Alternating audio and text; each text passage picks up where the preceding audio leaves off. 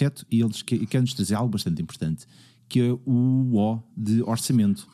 Oh, eu não te dissolvo, eu não te dissolvo porque não estás perto, mas estou muito, muito, muito irritado com a conjunto com a geringonça porque. Hum, Espera lá, mas tu não és quer... socialista? Estou, e posso estar irritado e eu é que e não posso estar. Eu sou socialista, mas penso com a minha própria cabeça ainda. Uh, eu digo que sou de direita, mas não sou maluco. Tu dizes eu sou socialista, mas penso. penso que, que a esquerda cometeu um um precalço, um suicídio político uh, se formos para eleições, porque estou convencido que é um erro. Estou convencido que uh, se as eleições forem rapidamente, se, se não houver, se não houver uh, um lag introduzido na, neste processo, que António Costa terá maioria absoluta nas próximas eleições porque a esquerda que inviabilizou este orçamento vai ser duramente castigada e vai atrair um voto útil para o PS. Não tenho qualquer dúvida disso. Mas como eu sou péssimo a fazer previsões, tudo isto pode falhar e daqui a três meses eh, estarmos aqui a rir desta, desta minha previsão. Mas para já, e mesmo analisando algum sentimento de pessoas que nem sequer são, nem sequer são eh, habituais votantes da área da geringonça, uh, e tenho falado com, com bastante gente, toda a gente está disposta a castigar quem inviabilizou o orçamento. Acho muito bem. Olha, eu acho, que, eu acho que, o, que o que vai acontecer é que o PS e o PSD vão ficar mais ou menos na mesma, até porque eu penso que eles, independentemente das circunstâncias, têm mais ou menos as mesmas votações, tipicamente em cada ciclo. Acho que vão ficar mais ou menos na mesma. Acho que provavelmente vai haver partidos de direita, como o Chega, que vão crescer pá, brutalmente à conta deste tipo de treta. Eu só ia comentar com o Pedro que, como se os partidos à esquerda do PS já não tivessem a sofrer com, com acedências. Mas e, a história já nos mostrou que, eh, quer com Cavaco Silva, quer com Sócrates, foi isto que aconteceu. Foram votos de protesto massivo contra uma determinada situação. Como, como, como não há duas sem três. Foram, foi uma geringonça de coligação. A geringonça não foi exatamente a mesma, o mesmo voto, porque nenhum partido estava. Não, o que eu estou a dizer, mas foi protesto, foi, foi uma coligação não natural é natural que passados uns anos aquilo tivesse que não, natural e inédita, ou seja, Eu a tradição em Portugal era o partido mais votado, formava governo, mesmo que fosse minoritário. Não vou, não Pela primeira vez quebrou-se esses... Não, natural, porque não é? existia um conceito de arco da governação. A forma propagandística com que estas as próximas eleições vão ser vendidas é uh, quem votou contra esta, e, e há um elenco grande de, de questões fiscais que pode ser brandido a favor do Partido Socialista que eram introduzidas neste orçamento e que não vão e que não vão para a frente, elas podem ser brandidas contra os partidos que, que inviabilizaram o orçamento. E isto vai ser, presumo eu, que vai ser duramente castigado, quer Bloco, quer PCP. Mas sabes que o Bloco, e o, o Bloco Esquerda e o PCP arriscaram sempre, quando alinharam na, na, na geringonça, eh, a perder alguma da sua identidade. Uh, e, e, era previsível que com o passar dos anos fosse cada vez mais difícil o acordo. Nós sabíamos isto desde o primeiro dia, não é? Eu não tenho a certeza que o, que o António Costa esteja tão confortável como tu com a ideia de que vai ter o voto útil dessas pessoas. Eu acho que vai haver muitas pessoas zangadas e há pessoas que vão atribuir também ao PS uma boa porção da culpa do que se passou agora, não é? Do que é que é? Do inviabilização do orçamento? Sim, sim, sim.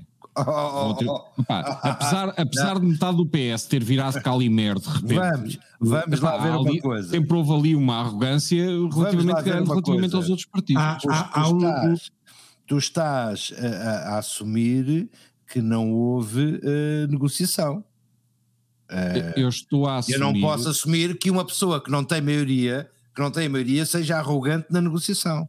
Não posso? Não, não, não, não mas não é, não é aí que eu estou a assumir que existe a arrogância. Uh, repara, o, o, o que o PS fez foi, o PS criou a geringonça, criou a geringonça... Como é que alguém que não tem maioria pode fazer o que quer para o pá? Não, mas. Pedro, Pedro, ouve só isto. Uh, o normal, quando se cria uma geringonça, quando se cria uma geringonça de direita, por exemplo, é os partidos participantes na geringonça partilharem o governo, terem pastas ministeriais, etc, etc. E o PS começou por não fazer isso. Uh, o que eu achei que era interessantíssimo como abordagem metodológica, fiquei espantadíssimo por o PC e o Bloco Esquerda aceitarem essa abordagem metodológica, Pá, só que a mim o que me pareceu foi que rapidamente eles puseram na posição de que nós uh, somos o enabler do governo. Uh, epá, e o preço de ser o enabler do governo ia crescer de orçamento para orçamento. Isso era mais ou menos matemático que ia acontecer. Não, nós não sabíamos se ia acabar aqui ou se ia acabar daqui a dois anos. Depois as pessoas preferem o original. Se os outros partidos estão lá e não fazem nada, votam no PS. Ou cada tens vez noção, mais. tens noção de que o maior partido da oposição parte para uh, uma pré-campanha eleitoral a três meses sem um, sabemos quem é o, sem um presidente definido. Sem um presidente isso, definido. Isso é algo que, que, que, a oposição tem que resolver entre eles. Sem um presidente definido.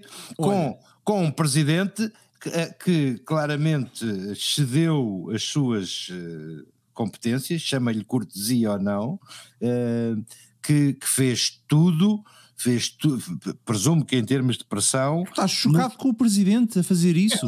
Deixa-me deixa lembrar um presidente. Deixa-me lembrar um presidente que Vocês aguentou falar um do governo Marcelo, e o durante Marcelo seis também é altamente meses. previsível, pá. Quer dizer, Não, não deixa-me falar de um presidente que até morreu agora recentemente, infelizmente, que aguentou um governo de seis meses do PSD para o demitir e esperar que o outro governo do PS possa ter um líder Exatamente. próprio para o meter no governo.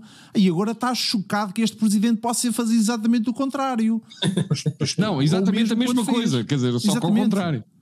Pois não, não, não é. porque, porque seja, repara, a memória e é este, curta. e este, e este, vamos ver se vai ter, eh, se vai eh, pensar sequer em esperar dois a três meses. Porque a Assembleia não está dissolvida. As, as coisas podem seguir o seu processo natural de 90 dias O para o outro novo esperou orçamento, seis. O outro etc. meteu Santana Lopes lá e seis meses depois demitiu. Mas demitiu por não foi porque lhe apeteceu. Hoje apeteceu. Não, demitiu porque o PS já estava pronto. Epá, desculpa. é- é- é- é- é- o Sócrates. Isso é muito bom de O dizer. que o Sampaio fez foi esperar que o PS tivesse estruturado novamente, não é? Quer dizer, Isso é muito Pá, bom e- de dizer, mas pouco, pouco fácil de, de demonstrar. Eh, Ah, claro, a história é, pá, uma não coisa horrível. demonstrar. É, assim, vai ver aqui, então quer dizer, aqui, aqui, que neste momento tens um presidente que não é da cor do potencial vencedor, não me vais dizer que o Rui Rio é candidato, que é o favorito às, eleições, às próximas Não, eleições. por isso é que ele está à não. espera que o Rui Rio saia de lá para meter lá o Rangel, pá. E é o porque Rangel. isso não- Tu achas que o PSD, honestamente e em boa consciência, tu achas que o PSD tem condições para disputar a vitória nas próximas eleições? Depende do Tem- quão tem- zangado tiver É- a é- audiência. É, como Lisboa, é como Lisboa. Era, estava ganho pelo Medina e olha, deu o que deu. Pá, é um facto. Disso Certo. também tenho de concordar com o Armando. Um dia também ganhou Lisboa e não estava à É, espera disso. Portanto, epá, ah, Comparemos, comparemos Lisboa com o país, sim. Está bem, vamos Epá, a votos. Não, mas ó Pedro, não é muito Pois. diferente. Ó, ó, repara, eu acho que vai haver uma série de pessoas irritadas com o que se passa na saúde, as greves, as manifestações, o preço dos combustíveis, todas essas cangalhadas, ok? Epá, e as pessoas não votam eh, racionalmente, votam emocionalmente.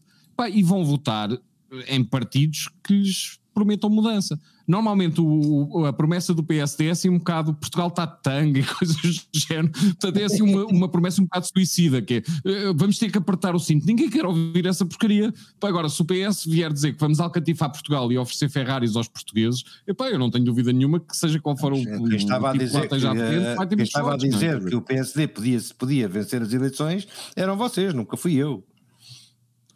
Sim, tu que É pá, maioria, depende do maioria, quão de- zangadas maioria absoluta do PS. Está bem. Olha, a mim o que me preocupa mais não é a maioria absoluta do PS ou a, ou a minoria do PSD ou outra coisa qualquer do género. A mim o que vai- mais me vai impressionar é ver aquele senhor do partido do Chega com um cargo de ministro. Ah, epá, e o pior que pode acontecer é o ministro da Administração Interna.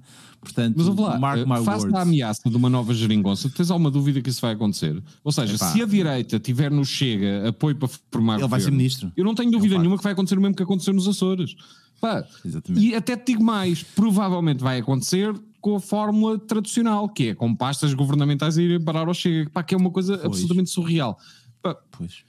Vamos Mas a ver. probabilidade de acontecer é muito grande. Muito bem. Mas repara, também há a iniciativa liberal, também há uma série de outros partidos que, pá, que eventualmente podem ter as votações certas para construir qualquer coisa, não é? Caiu, caiu o mito do arco de governação. Há mais partidos, vai ser interessante.